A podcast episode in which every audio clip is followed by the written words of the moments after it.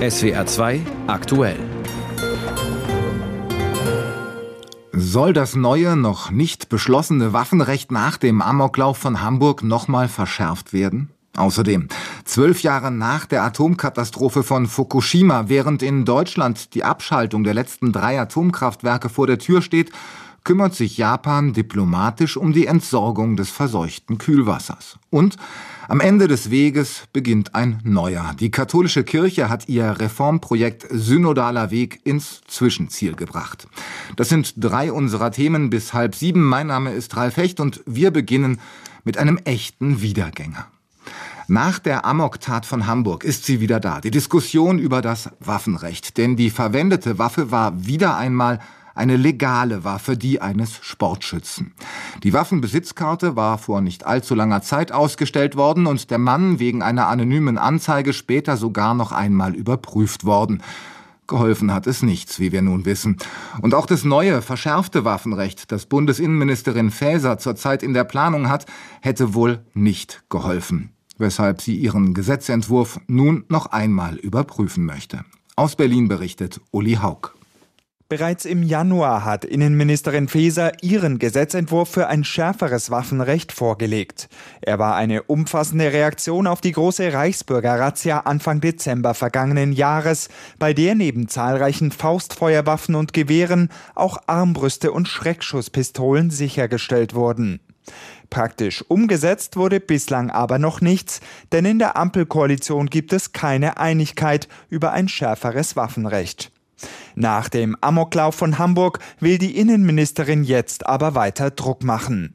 In der ARD kündigt sie eine Überprüfung ihrer bisherigen Gesetzespläne an. Insofern muss man jetzt einfach schauen, äh, wie wir noch mit dieser neuerlich furchtbaren Amoktat hier in Hamburg noch mal an den Gesetzentwurf gehen und zu schauen, gibt es noch Lücken oder wo war er genau richtig. Unterstützung bekommt die SPD-Politikerin dabei von den Grünen. Nach der Amoktat von Hamburg kann sich die Bundestagsabgeordnete Lamia Kador beispielsweise eine engmaschigere psychologische Kontrolle von Waffenbesitzern vorstellen. Es sind vor allen Dingen unter 25-Jährige, die beispielsweise ein gesundheitliches Attest oder ein psychologisches Attest vorlegen müssen. Menschen über 25 müssen das nicht beispielsweise. Es ist auch so, dass nicht in regelmäßigen Ständen nachgeschaut wird, ob diese Waffen ordentlich aufbewahrt werden beispielsweise oder ob sich innerhalb der Psyche dieser Menschen irgendetwas verändert hat. Also das sind sicherlich Anlasspunkte, darüber zu diskutieren, dass wir an diesen Stellen das Waffenrecht eventuell verschärfen müssen. Die FDP stand bislang auf der Bremse. Justizminister Buschmann hatte schon im Januar darauf hingewiesen, dass es in Deutschland schon strenge Waffengesetze gibt. Deshalb müsse es vor allem darum gehen, die bestehenden Regeln besser durchzusetzen. FDP-Fraktionsvize Kuhle sieht das ähnlich. Er will erst die Zusammenhänge in Hamburg aufklären. Die FDP bleibt skeptisch bezüglich einer Verschärfung des Waffenrechts, denn diese Verschärfung muss ja auch tatsächlich dazu beitragen, dass so etwas wie in Hamburg geschehen ist, in Zukunft nicht wieder passiert. Und hier bestehen große Fragezeichen, denn der Täter war offensichtlich psychisch krank. Die Waffenbehörde wusste das und sie hat ihm die waffenrechtliche Erlaubnis trotzdem nicht entzogen. Jetzt muss genau herausgearbeitet werden, woran das gelegen hat. Die Diskussion um das Waffenrecht ist alt. Schon Innenministerin Fasers Vorgänger Horst Seehofer wollte es verschärfen und war am Widerstand aus den eigenen Reihen gescheitert. CDU und CSU im Bundestag befürchteten schon damals zu große Einschränkungen für Jäger und Sportschützen. Und auch nach Hamburg ist die Frage, was nach der Aufklärung dann kommt. Und diese Frage dürften sich mal wieder auch viele Menschen in Winnenden und Wendlingen stellen. Dort wird heute an die Opfer des Amoklaufs vor 14 Jahren erinnert. Damals hat der 17 Jahre alte Tim K. in der Albertville Realschule und an weiteren Orten 15 Menschen und sich selbst getötet mit einer legalen Waffe seines Vaters, der Hobbyschütze war. Zum Gedenken haben deshalb heute um kurz nach halb zehn die Glocken in Winnenden und Wendlingen geläutet. Heute Abend werden an der Gedenkstätte die Namen der Opfer verlesen und es gibt Gedenkgottesdienste. In Großbritannien ist ein heftiger Streit um Sprache, die Neutralität der Medien und Meinungsfreiheit entbrannt. Und das nicht in irgendeiner politischen Nische, sondern mitten in der Gesellschaft, nämlich in der Sportberichterstattung. Ausgelöst wurde diese Diskussion durch Gary Lineker, früher englischer Nationalspieler und seit vielen Jahren Sportkommentator der BBC. Er hatte in einem Tweet die von der Regierung bei ihren Asylplänen verwendete Sprache mit der von Deutschland in den 30er Jahren verglichen was ungeahnte Konsequenzen hat, wie unsere London-Korrespondentin Gabi Biesinger berichtet. Aufruhr bei der BBC lautet die Top-Schlagzeile der hauseigenen Nachrichten. Gary Lineker wird vom Bildschirm verbannt wegen eines umstrittenen Tweets zur Asylpolitik der Regierung. Seit über 20 Jahren präsentiert der Ex-Nationalspieler die Fußballsendung Match of the Day. Heute Abend wird das beliebte Programm laut BBC nun völlig ohne Moderator oder Experten ausgestrahlt. Denn aus Solidarität mit Lineker hatten auch andere Moderatoren und Studiogäste, etwa die Ex-Fußballer Alan Shearer und Ian Wright, erklärt, sie würden nicht auftreten. In dem Tweet vom Dienstag, der Lineker die Suspendierung einbrachte, beschreibt er die neu verschärfte Asylgesetzgebung der Regierung als grausam und die Sprache, mit der die Konservativen dafür werben würden, sei Deutschland in den 1930er Jahren nicht unähnlich. The language used not dissimilar to that used by Germany in the 30s. Die Regierung hatte Linekers Tweet zurückgewiesen. Der Intendant der BBC Tim Davy erklärte, eine Gründungsmaxime der öffentlich-rechtlichen Anstalt sei Überparteilichkeit und die müsse der Sender liefern. One of our founding principles is impartiality and that's what we're delivering on. Linekers Job soll nach Angaben der BBC ruhen, bis man sich auf klare Regeln bei seiner Nutzung sozialer Medien geeinigt habe. Sein Tweet habe gegen BBC-Richtlinien verstoßen. Der 62-jährige Ex-Nationalspieler ist mit 1,5 Millionen Euro der bestbezahlte BBC-Moderator und arbeitet bei dem Sender als freier Mitarbeiter. Er ist nicht fest angestellt. Außerdem sei er nicht in der politischen Berichterstattung tätig, führen seine Unterstützer an, die im Vorgehen der BBC eine Einschränkung der Meinungsfreiheit sehen. Ein ehemaliger Intendant der BBC, Greg Dyke, meinte dann auch, Linekers Suspendierung sei ein Fehler. Es war seit jeher üblich in der BBC, dass Unterhaltungs- oder Sportmoderatoren nicht denselben Regeln unterlagen. Und die BBC hat hier selbst erst das wahre Problem geschaffen, denn von außen betrachtet sieht es so aus, dass sie sich Druck aus der Regierung beugt. Tatsächlich ist der politische Druck auf die BBC in den vergangenen Jahren unter den konservativen konservativen Regierungen immer größer geworden. Unter Premierminister Boris Johnson war der Rundfunkbeitrag eingefroren worden und die Kulturministerin hatte dessen Abschaffung zugunsten eines Abo-Modells vorgeschlagen.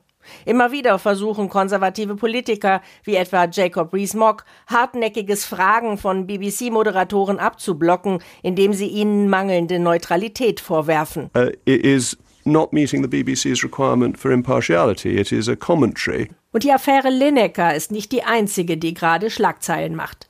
Der Guardian berichtet, die BBC werde eine Folge der neuen Serie des renommierten Naturfilmers David Attenborough über die britische Tierwelt nicht im Fernsehen ausstrahlen, sondern nur in der Mediathek zum Abruf bereitstellen.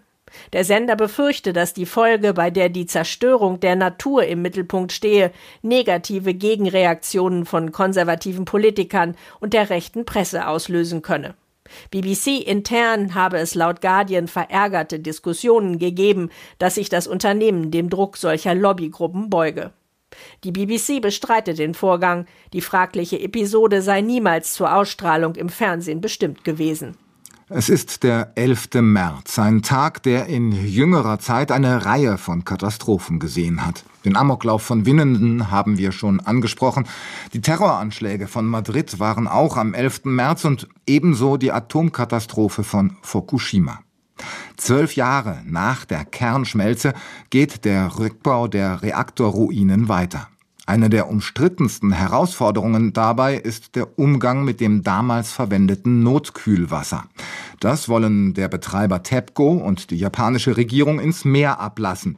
Weil es sich dabei aber um die unglaubliche Menge von 1,3 Millionen Tonnen handelt und es Zweifel gibt, dass das Wasser wirklich nur noch Tritium enthält, hatten in der Vergangenheit viele Länder massive Bedenken geäußert, vor allem natürlich die Pazifik-Anrainerstaaten.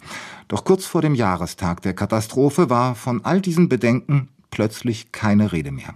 Unsere Korrespondentin Katrin Erdmann berichtet über Japans Wasserdiplomatie. David Panuelo, Präsident der Föderierten Staaten von Mikronesien im vergangenen Sommer vor den Vereinten Nationen. We cannot close our eyes wir können unsere Augen nicht vor den unvorstellbaren Gefahren der nuklearen Verseuchung, der Meeresverschmutzung und der möglichen Zerstörung des blauen pazifischen Kontinents verschließen. Die Auswirkungen dieser Entscheidung sind sowohl grenzüberschreitend als auch generationenübergreifend. Transboundary and intergenerational. Er könne nicht zulassen, dass Meeresressourcen, die die Grundlage seines Volkes seien, zerstört werden, so der Präsident des Pazifikstaates zum geplanten Ablassen des Fukushima-Wassers. Ende Februar auf den Fiji-Inseln. Die Führer der Pazifikstaaten treffen sich zu einem zweitägigen Gipfel. Das Einleiten des mit Tritium belasteten Wassers ist ein Thema. Meist wird hinter verschlossenen Türen verhandelt, aber dann und wann kommt doch mal ein Regierungschef raus. Taneti Mamau ist der Präsident von Kiribati und er hat erhebliche Vorbehalte gegen das Wasser aus Fukushima. Wir brauchen mehr Beweise dafür, dass das Meer sicher ist. Der Pazifische Ozean ist unsere Stütze, die Menschen im Pazifik, unser Leben, unser Schicksal, unsere Zukunft. Wir können nicht zulassen, dass das Meer in Gefahr gerät. Andernfalls könnte Japan einen Teil des Wassers auf seinem eigenen Grund und Boden entsorgen, um die Gewissheit zu haben, dass es sicher, sauber und ungefährlich ist. Sätze, die den japanischen Lobbyisten, die auf dem Treffen in Fiji auch durch die Hotellobby schwirren, nicht gefallen dürften aber auch nicht so überraschend sind, denn Kiribati steht innerhalb der Pazifikstaaten eher an der Seite Chinas und die Volksrepublik gehört zu den größten Kritikern Japans in der Wasserfrage.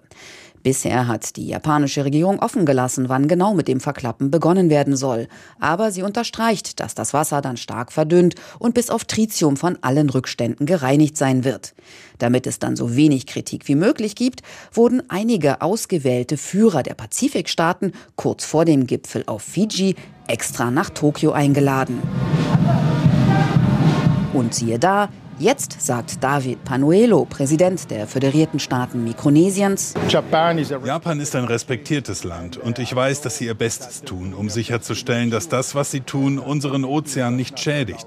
Denn es ist ein gemeinsamer Ozean, von dem unsere Lebensgrundlage abhängt. Und nein, Geld habe sein Land nicht für diesen Meinungsumschwung erhalten. No, no, Japan. Japan ist seit über 100 Jahren unser traditioneller Partner und die Entwicklungshilfe ist kontinuierlich. Die rund 2 Millionen Euro für die mikronesische Gesundheitsfürsorge fielen zufällig genau mit Panuelos Besuch in Tokio zusammen. Japans Wasserdiplomatie war erfolgreich. Auch auf der Abschlusspressekonferenz war von Kritik am Ablassen des Wassers nichts mehr zu hören. Der Jahrestag von Fukushima, rund einen Monat bevor in Deutschland die letzten Atommeiler vom Netz gehen sollen. Vor dem Atomkraftwerk Neckar-Westheim hat es aus diesen beiden Anlässen heute die mutmaßlich letzte sogenannte Abschaltdemo gegeben.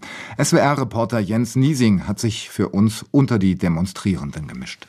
Die klassischen Fahnen Atomkraft, nein, danke, sieht man hier genauso wie ein Transparent gemeinsam die Erde retten oder auch endlich abschalten. Es ist die letzte größere Demonstration, bevor tatsächlich das Neckar-Westheimer Atomkraftwerk abgeschaltet werden soll. Und einer der Demonstranten der ersten Stunde ist Herbert Wirth. Herr Wirth, wie ist denn das für Sie so gefühlsmäßig, jetzt hier dabei zu sein bei der letzten Demo? Ja, wir hoffen, dass es die letzte Demo ist. Wir haben allerdings noch unsere Zweifel, da ja auch die FDP, CDU, CSU noch nach Laufzeitverlängerungen wollen, im schlimmsten Fall AKWs wieder hochfahren. Aber deshalb planen wir trotzdem schon für den 15. April ein großes Abschaltfest am AKW hier. Ines Eichselsberger, Sie sind unter den Ordnern hier. Es scheint ja nun beschlossene Sache, dieser Atomausstieg. Warum ist es für Sie trotzdem so wichtig, heute hier dabei zu sein? Es gibt und wird es nie geben ein sicheres Endlager. Ja, es gibt ja einfach immer noch viel zu tun. Herr Wirth, das heißt, das Kapitel Neckar-Westheim und Atom ist, äh, selbst wenn abgeschaltet wird, im April noch lange nicht vorbei. Weder 2050, so wie vorgesehen im Gesetz, wird es hier einen Abtransport von Kastoren geben, sondern frühestens 2080 bis 2110. Und das sind die Zeiträume, wo man sich jetzt dringend von allen politisch Verantwortlichen und von allen Aufsichtsbehörden damit beschäftigen muss. Denn das Zwischenlager Neckar-Westheim an allen zwölf anderen weiteren Standorten, die drei zentralen Zwischenlager, die sind ein radioaktives Pulverfass. Das hier ist also die wahrscheinlich letzte Demonstration vor dem Atomausstieg. Doch das Thema Atom wird Neckar-Westheim noch auf einen unabsehbaren Zeitraum begleiten. Das Reformprojekt der katholischen Kirche, der synodale Weg, ist erstmal zu Ende. Die fünfte Vollversammlung in Frankfurt, die am vergangenen Donnerstag begonnen hatte, sollte das letzte Treffen sein. Bischöfe und auch Laien zogen am Nachmittag eine positive Bilanz, berichtet Klaus Hofmeister. Ihm sei ein Stein vom Herzen gefallen, meinte Bischof Betzing, der Vorsitzende der Deutschen Bischofskonferenz. In Frankfurt konnten aus seiner Sicht wegweisende Ergebnisse erzielt werden. Das zeige den Gläubigen und der Öffentlichkeit, diese Kirche ist fähig zu Veränderung. Unter anderem hatte die Synodalversammlung ja Segensfeiern auch für homosexuelle Paare beschlossen. Die Synodenpräsidentin Irme Stetter-Karp sprach von einem Erfolg des synodalen Weges und nannte unter anderem, dass Frauen im Gottesdienst predigen dürfen. Allerdings hätte sie sich mehr gewünscht. Es sei nicht gelungen, die katholische Kirche in Deutschland strukturell wirklich zu verändern. Deshalb sei es gut, dass der synodale Weg weitergehe und zukünftig durch einen synodalen Rat auf Dauer gestellt werde. Bischof Betzing betonte noch, der synodale Weg mit seinen Reformen sei nicht der Beginn einer deutschen Nationalkirche, das nannte er eine abstruse Unterstellung. Dass der deutsche Reformdialog so viel Gegenwind erfahre, nicht zuletzt aus Rom, sei aus seiner Sicht auch eine Reaktion auf die Geistkraft, also den Heiligen Geist, der hier wirke. Der deutsche synodale Weg. Ulrich Pick aus unserer Redaktion Religion, Migration und Gesellschaft hat ihn die ganze Zeit journalistisch begleitet. Und jetzt kommentiert er ihn. Zur Lösung schwieriger Situationen in der katholischen Kirche, so heißt es, gibt es eine klassische Formel. Sie lautet auf Latein et et, sowohl als auch. Genau so kann man den Ausgang des synodalen Weges beschreiben. Er zeigt einen kleinen Fortschritt, der niemandem wehtut, aber auch niemanden richtig glücklich macht. Blicken wir zurück. Nach dem verheerenden Bild über den sexuellen Missbrauch in deutschen Bistümern das die sogenannte MHG-Studie im Herbst 2018 offenbarte, riefen die Deutsche Bischofskonferenz und das Zentralkomitee der deutschen Katholiken Anfang 2020 den synodalen Weg ins Leben. Er sollte für eine angemessene Aufarbeitung der sexuellen Gewalt sorgen und Konsequenzen ausmachen. Allen Beteiligten war damals klar, dass dieser Schritt nur glaubhaft möglich ist, wenn es zu strukturellen Änderungen in der katholischen Kirche kommt, anders gesagt zu echten Reformen. Dies war die Perspektive vor gut drei Jahren. Wer heute zurückschaut, muss feststellen, dass die Veränderungsperspektiven deutlich hinter den Wünschen vieler Beteiligter zurückgeblieben sind. Der synodale Weg hat sich zwar dafür stark gemacht, dass Frauen in der Messe predigen dürfen, nicht aber, dass sie die Beichte abnehmen oder die Sterbesakramente vollziehen können. Man hat sich dafür eingesetzt, dass Frauen zu Diakoninnen geweiht werden, eine Forderung, die es seit 50 Jahren gibt, nicht aber zu Priesterinnen oder gar zu Bischöfinnen. Und man sprach die Empfehlung aus, Segensfeiern für homosexuelle Paare zu entwickeln. Anfänglich wurden solche Feiern vehement gefordert.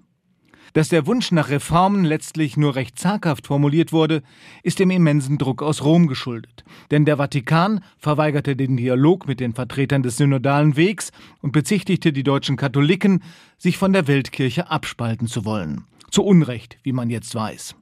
Und somit ist unter dem Strich ein klassischer Kompromiss geblieben, ein Trippelschritt nach vorne, der, wie gesagt, niemandem wehtut, aber auch niemanden wirklich glücklich machen kann. Typisch katholisch, et et, sowohl als auch. Ein Kommentar von Ulrich Pick. Die FDP hatte bei den vergangenen Landtagswahlen nun, sagen wir, ihre Schwierigkeiten, setzt deshalb in der Bundespolitik auf eine Schärfung des Profils, wie sie es selbst nennt. Andere bezeichnen es als rückwärtsgewandten Krawall. Wie auch immer man es sieht, für einen Mann wie Volker Wissing, der wegen seines unerwarteten Rückziehers beim Verbrenner aus auch von liberalen Politikern aus anderen europäischen Staaten gerade zum Teil heftig kritisiert wird, dürfte ein Parteitag der Landes-FDP ein Fest sein. Hier bin ich Chef, hier darf ich's sein. So oder so ähnlich kann man sein Wahlergebnis wohl kommentieren. Er selbst nutzte den Raum ohne Gegenrede vor allem, um den eigenen Koalitionspartner anzugehen, wie Armin Angele berichtet, der den Parteitag verfolgt hat.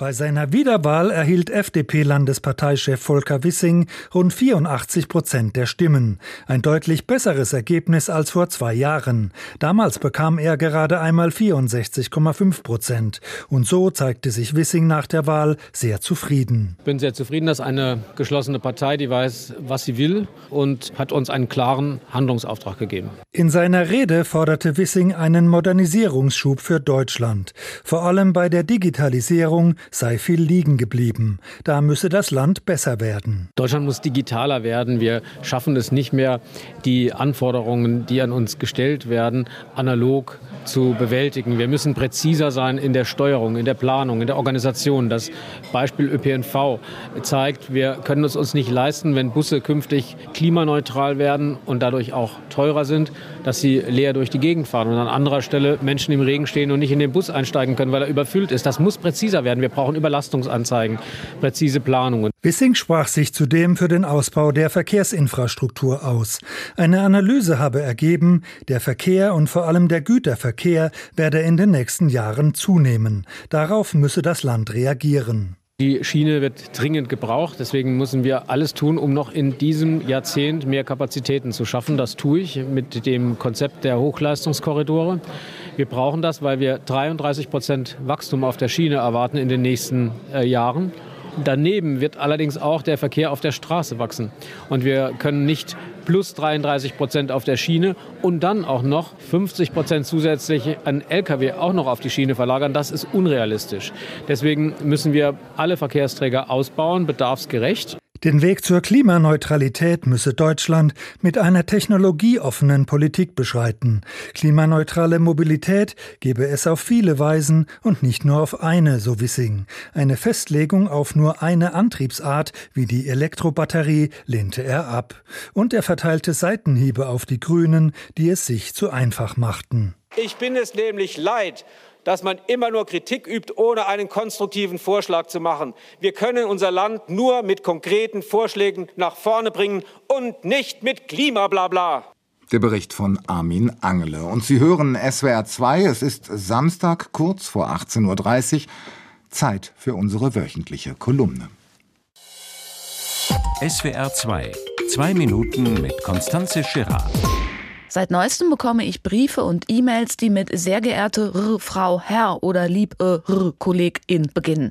Das hat mich erstmal verwirrt. Dann dachte ich, klar, Menschin, das ist unsere neue Sprache. Ist sie nicht toll, liebe HörerInnen, Liebpersonen? Da eröffnet sich doch ein ganz anderer Hörgenuss, wie ModeratorInnen und PolitikerInnen tatsächlich leichtlippig von SchülerInnen, GästInnen, SteuerInnen, Zahlern und MitgliederInnen sprechen. Phänomenal. Manchmal stocke ich noch kurz, denke, MitgliederInnen, Gästin, echt? Mein altes Denken halt. Mein neues Denken sagt, solange ein In am Wort ist, ist es richtig. Neulich bekam ich eine Broschüre in die Hand, in der engagierte ExpertInnen über gendergerechte Kleidung im Fernsehen aufklären. Oh, ich war so gespannt. Und die Enttäuschung beim Durchblättern war so groß. Nix Regenbogenvielfalt, Quellekatalog 1985. Wenn es nach mir ginge, wäre unsere Sprachumwandlung viel radikaler. Wäre ich Mütterin, jawohl, auch Väterinnen dürfen Mütterinnen sein, wäre ich Mütterin kleiner Kinderinnen und sie kämen nur mal so angenommen nach einem Zoobesuch nach Hause und würden begeistert von den Erdmännchen berichten. Ich würde sagen, Kinderinnen würde ich sagen, habt ihr bedacht, wie eher verletzend das Wort Erdmännchen für alle Erdfrauchen ist, geschweige denn für alle nicht-binären Intersternchen Bindestrich Leertaste Erdtierinnen? Hat je jemand überlegt, wie sich ein armes Peter-Männchen-Weibchen fühlt? Hat je jemand überlegt, wie es Frau Hoffmann in Mettmann geht oder Frau Mannheimer in Mannheim? Herr je, aber keine Sorge, Schwestern. Ich habe eine Petition eingereicht, dass Mann, Frau, er, sie, es bei allen deutschen Orts- und Nachnamen mit Anfangs- und Endsilbe Mann dieselbe streicht. Auch habe ich einen Brief an die bayerische Landesregierung geschrieben mit der dringenden Aufforderung, die wahre Identität des Watzmanns zu klären. Womöglich handelt es sich um die Watzfrau oder einfach nur den, die das Watz. Wer, verehrte Persönlichkeit, WissenschaftlichkeitInnen kann zweifelsfrei das männliche Geschlecht ausgerechnet des Strichmännchens nachweisen oder des Sandmännchens. Wo in aller Damen Länder sind die Wasserfrauen und Steinziegen, die sich für eine Umbenennung aller Tierkreiszeichen einsetzen?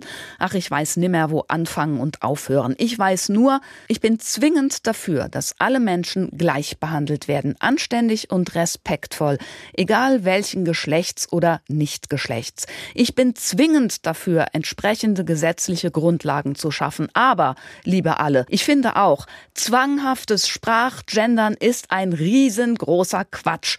Und ich darf das sagen. Ich gehöre einer benachteiligten Gruppe an. Ich bin eine Frau in